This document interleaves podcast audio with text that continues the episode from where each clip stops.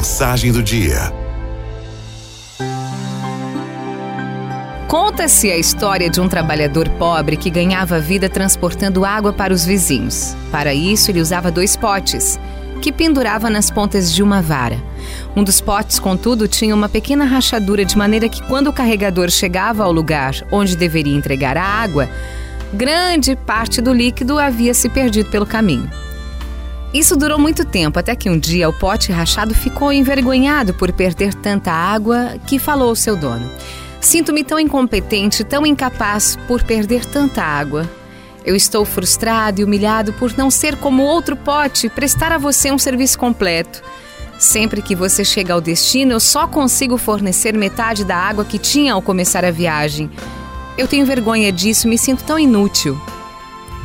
Ao ouvir essas palavras, o carregador de água disse ao pote rachado: Infelizmente, você tem estado tão preocupado em reter a água lutando contra o problema da rachadura, que não tem reparado numa coisa maravilhosa que aconteceu durante todo esse tempo.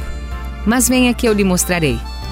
O carregador de água foi com o pote até a fonte onde apanhava água diariamente e começou a percorrer lentamente o caminho que fazia todos os dias, mostrando-lhe belíssimas flores que ficavam à margem. Finalmente disse-lhe: Está vendo essas flores? Elas são regadas várias vezes ao dia pela água que vaza da sua rachadura. Por isso estão tão bonitas. Se não fosse essa rachadura que você tem, não haveria flores à beira da estrada para alegrar a vida dos que passam por aqui. Moral dessa historinha. Às vezes gastamos toda a nossa energia em verificar as nossas deficiências e tentar superá-las. Por fim, Muitas vezes nos sentimos frustrados e inúteis ao nos compararmos com outras pessoas que parecem aos nossos olhos melhores, mais bem-sucedidas. Ficamos tão ocupados com esses esforços que nos esquecemos de reparar naquilo que está acontecendo em torno de nós.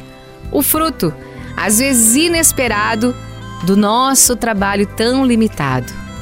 A alegria de Deus e dos nossos semelhantes pelo nosso esforço, pelo dom da nossa vida. Atenção, hein? Se você está achando que é um pote rachado demais, comece a reparar nas flores às margens do caminho.